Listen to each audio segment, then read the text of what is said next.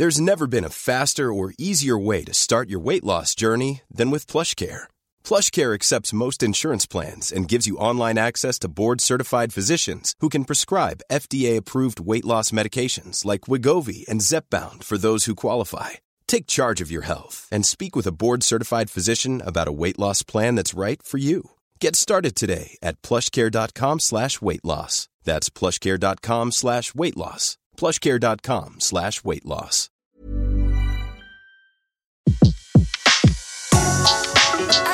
Le meilleur de séances radio est maintenant sur We Love Cinéma.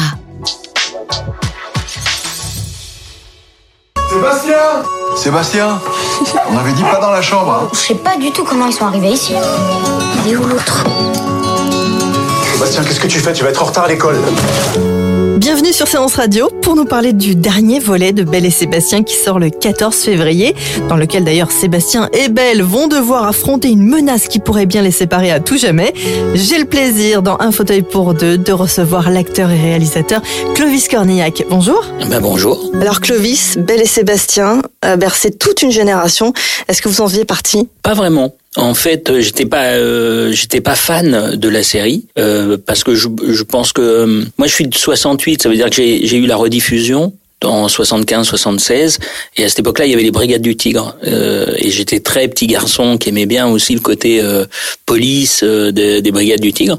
En revanche, comme il y avait peu de chaînes, j'en ai vu et ça faisait partie de notre inconscient collectif en fait. Belle et Sébastien en fait j'ai vécu avec sans le savoir. C'est-à-dire que ça faisait partie que ce soit Mehdi, que ce soit la musique, que ce soit cet enfant avec ce chien et tout ça, ça fait partie en fait de, de, de mon enfance, mais pas de manière comme j'ai certains des, du public que je vois qui vient voir le film et qui sont des fans inconditionnels, qui, qui ont vraiment pour eux c'est une Madeleine très forte. Euh, ça, moi j'ai pas ce rapport-là avec euh, Belle et Sébastien. J'ai un autre rapport maintenant. Ah bah oui, puisque vous avez accepté la réalisation, est-ce que c'est une façon justement de transmettre aussi? Euh, Alors de, de, faire du cinéma, c'est c'est transmettre, enfin c'est communiquer, donc c'est vouloir transmettre des émotions, transmettre quelque chose, ça c'est évident.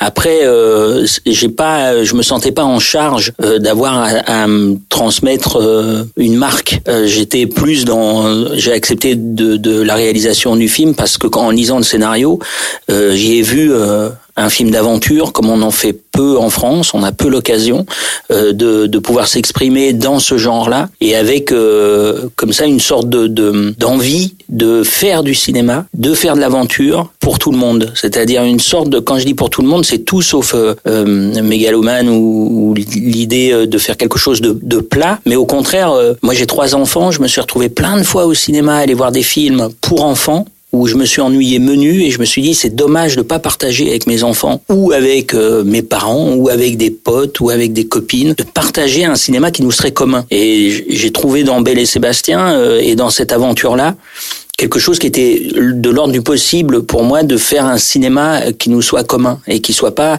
euh, voilà dans l'idée de segmenter systématiquement parce qu'on parle de marché parce que on te dit il y a des films pour les enfants des films pour les filles des films pour les ados des films pour je dis mais le cinéma euh, aussi euh, moi j'ai le souvenir d'aller dans des salles où euh, ben, il y a un peu de tout le monde quoi. Il y a y a, y a pas de, de c'est un souvent je prends cet exemple mais parce que je me dis franchement la grande vadrouille est-ce que c'est un film pour enfants? Je crois pas. Et moi je l'ai vu à 7 ans et qu'est-ce que j'ai rigolé? Et les enfants rigolaient.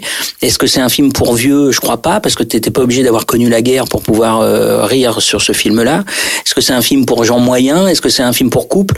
J'en sais rien en vrai. C'est du cinéma. Donc cette notion euh, d'un cinéma populaire euh, euh, ambitieux, voilà, ça m'a, ça, m'allume quoi. Ça me donne envie de de fabriquer, d'emmener des gens sur un territoire comme ça où il y aurait, voilà, la salle qui s'éteint, plein de gens dans la salle différents et d'âges différents. Et puis voilà, on envoie et puis on voit ce qui se passe.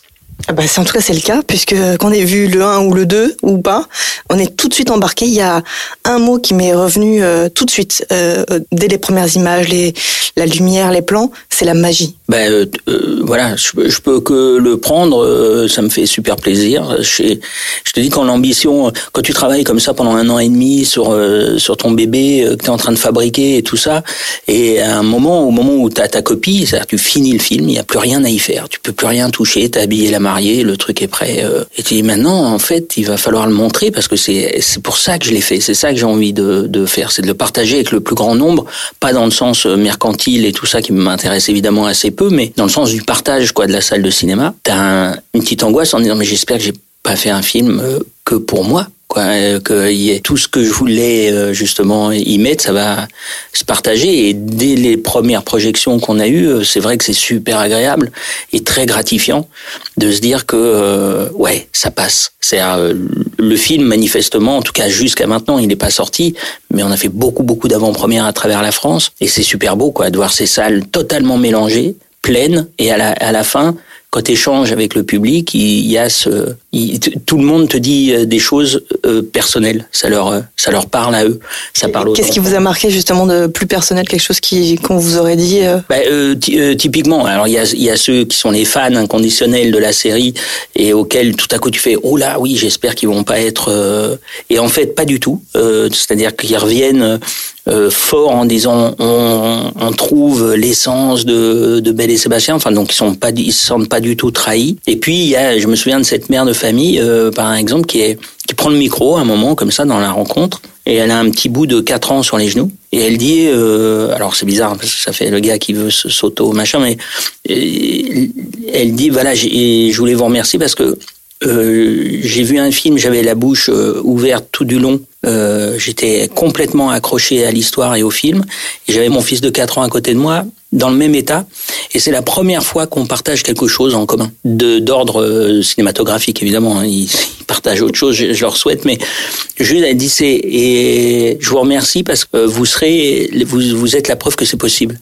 Donc il y avait un côté hyper euh, bouleversant pour moi parce que je me dis c'est exactement ce que j'ai voulu faire. C'est à me dire comment tu peux parler à n'importe qui de n'importe quel âge et n'importe quel sexe. C'est ce truc de partager un moment commun dans un temple du cinéma. Enfin, dans voilà une, salle de cinéma. J'adore cette idée. Et alors, quand même, comment ça s'est passé? On vous propose le scénario, vous acceptez, c'est-à-dire qu'on vous donne les clés de Belle et Sébastien 3. Est-ce que c'est quand même une grande marque de, de confiance?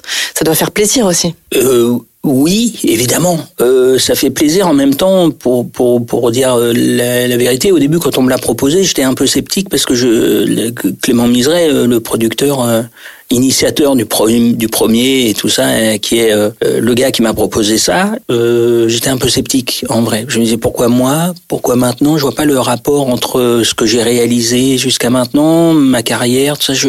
J'étais un peu voilà sur le côté quoi. Je me disais c'est étrange. Il m'a dit ben je peux t'envoyer le scénario et puis on en parle après. Et vraiment, c'est l'inspiration, quoi, en fait. C'est-à-dire qu'à la lecture, je me suis fait gauler par cette idée d'aventure.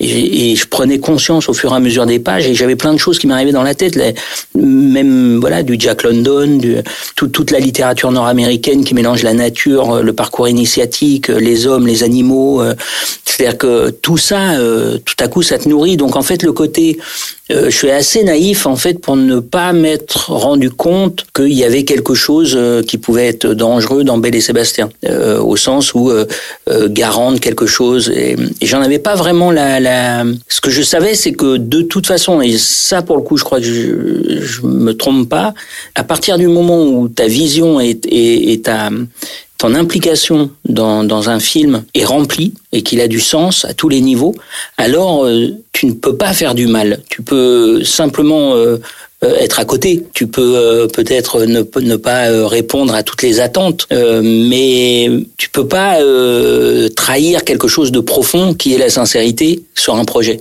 Et ça, voilà, je me suis jamais senti au-dessus de la licence, mais je me suis jamais senti en dessous je me suis dit je fais mon film. Et en fait c'est ma vision de Belle et Sébastien. Et si j'ai si j'ai pas ce rapport là euh, à la fabrication je crois que je ne saurais pas faire un film. Si je m'approprie pas et si euh, pour moi Belle et Sébastien 3 c'est avant tout mon film. Et, et je suis ravi que ce soit Belle et Sébastien. Parce que c'est je trouve que c'est un en fait un, un projet super. Bah, du coup, euh, comme il peut se voir aussi tout seul et qu'on capte tout de suite toute l'histoire, euh, vous avez quand même fait aussi un deuxième défi, c'est que vous êtes euh, le rôle de Joseph aussi dans le film.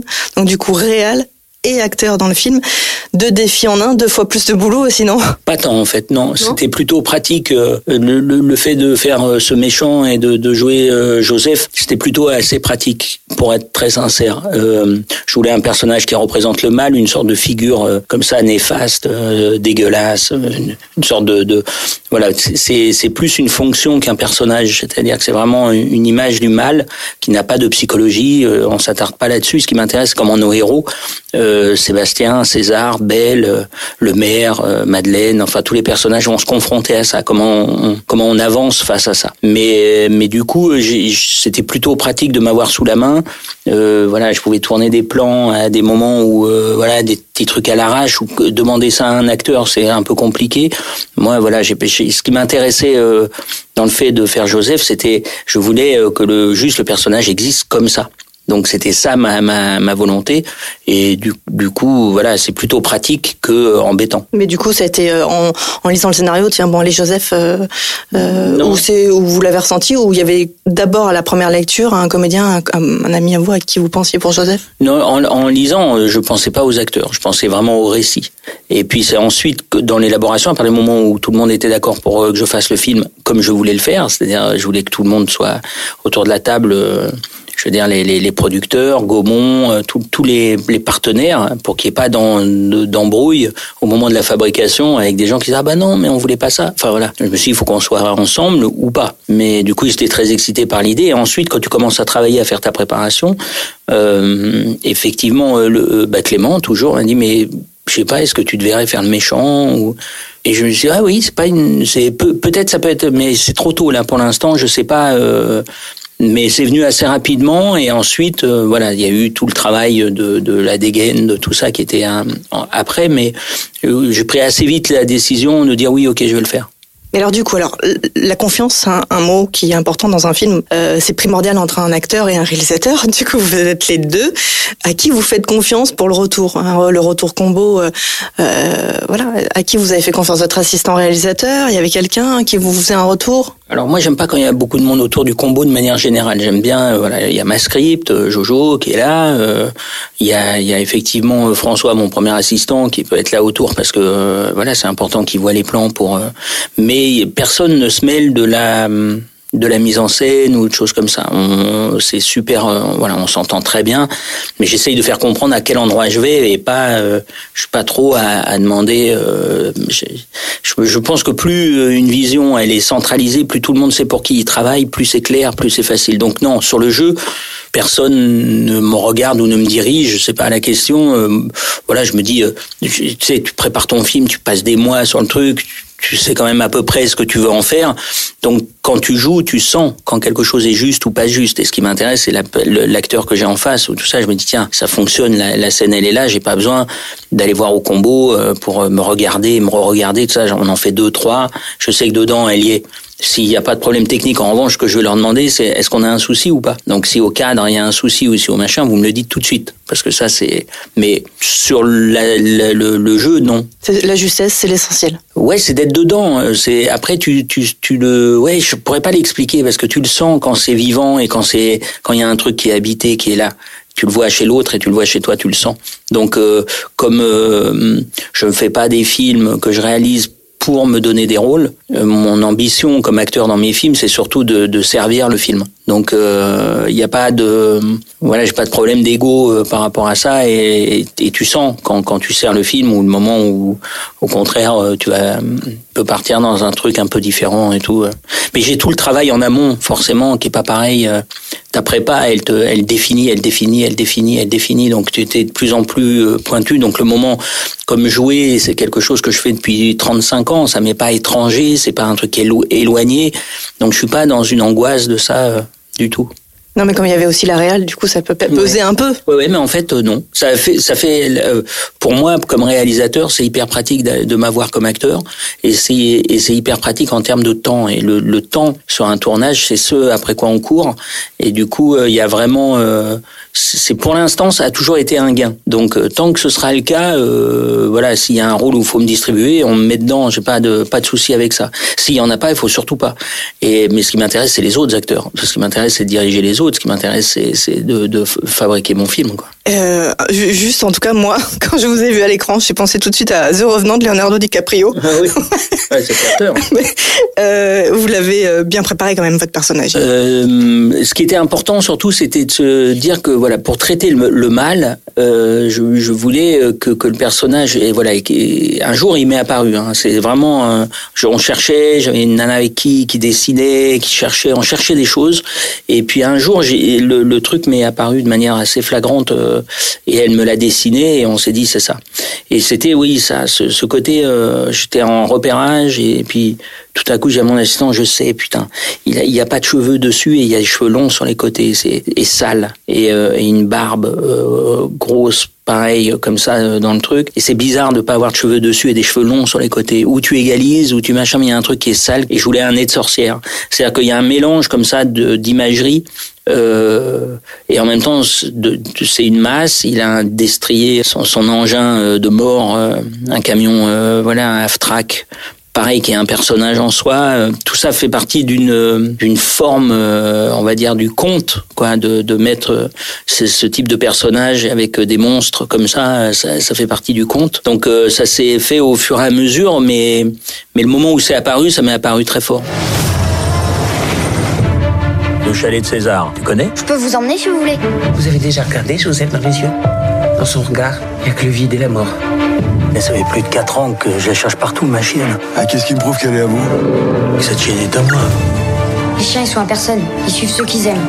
Faudrait qu'on parle des chiots aussi.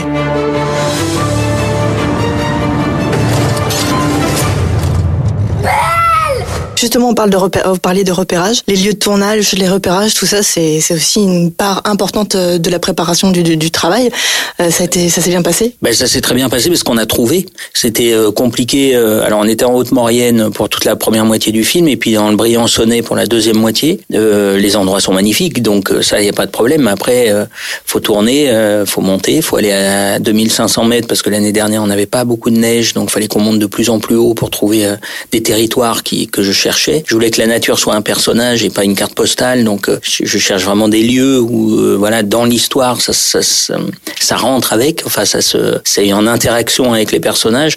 Donc, euh, oui, c'est un gros taf. Et puis, la tournée dans la neige, c'est compliqué. Donc, faut pas se raconter l'histoire. Hein. Dès que quelqu'un fait un pas, il te bousille le décor. Donc, répéter, pas répéter, comment on fait. Enfin, voilà, c'est beaucoup de, il y a beaucoup de choses à, à régler en amont. Mais voilà, on fait pas des films pour qu'ils soient simples à faire. On fait des films parce qu'on a envie de les fabriquer. Un petit mot peut-être bien sûr sur euh, le casting. Euh, Félix Bossuet, belle, hein, parce que belle est les choses, c'est important. Chiqui Cario, Thierry Neuvik, Lilou, Lilou Fogli. Mmh, absolument, ben, c'est que des acteurs.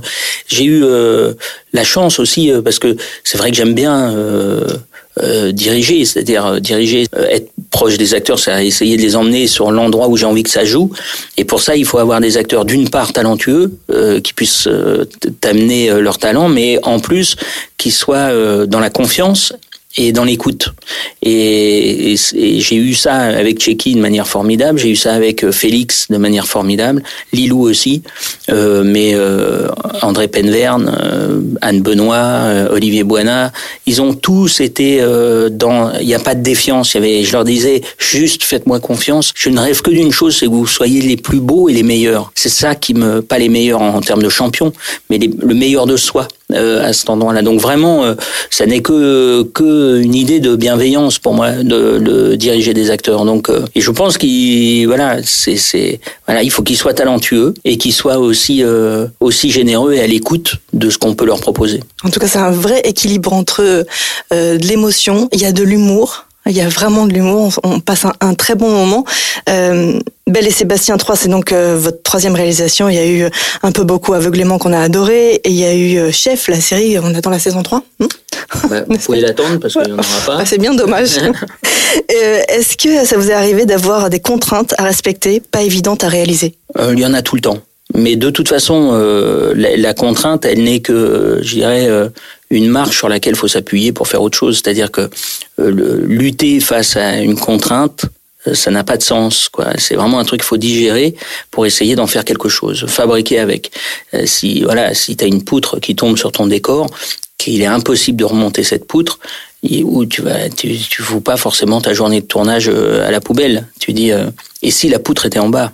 Et si on, on partait du principe que donc on va trouver un autre axe, une autre forme, euh, la scène on va la fabriquer un peu autrement, mais ça sert à rien de de, de on essaye, on fait du mieux qu'on peut, ça c'est hyper nécessaire. Moi j'essaye toujours de chercher des solutions, mais euh, il y a un moment où voilà. Euh, tu le sais, la contrainte d'une journée, c'est une journée. C'est-à-dire quand le soleil se couche, il se couche. Hein. Lui, il s'en fout. Tu vas pas lui dire on va faire des heures sup. Donc ça fait partie du, du, du, du, jeu, je dirais, et c'est pas inintéressant euh, non plus.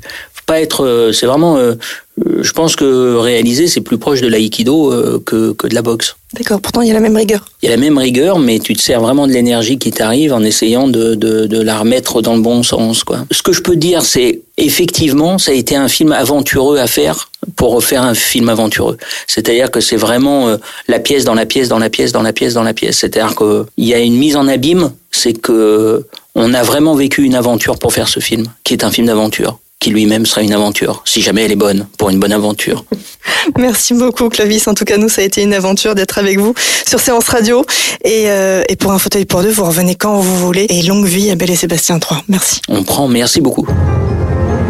C'est de ma faute, je suis trop vieux. Non, c'est moi qui suis trop petit. On ne va pas se laisser faire. On va aller les chercher.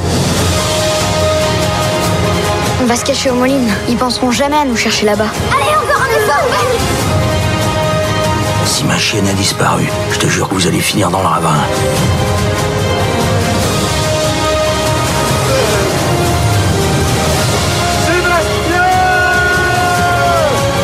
Je vous promis de les protéger. Profite bien de tes petits.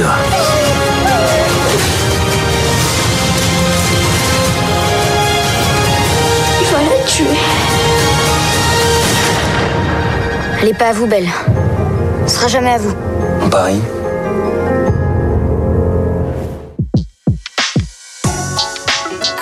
Les meilleures interviews de séances radio sont maintenant sur We Love Cinéma.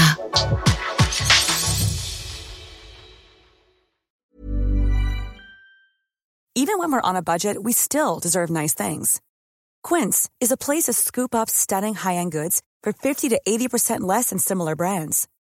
They have buttery soft cashmere sweaters starting at $50, luxurious Italian leather bags, and so much more.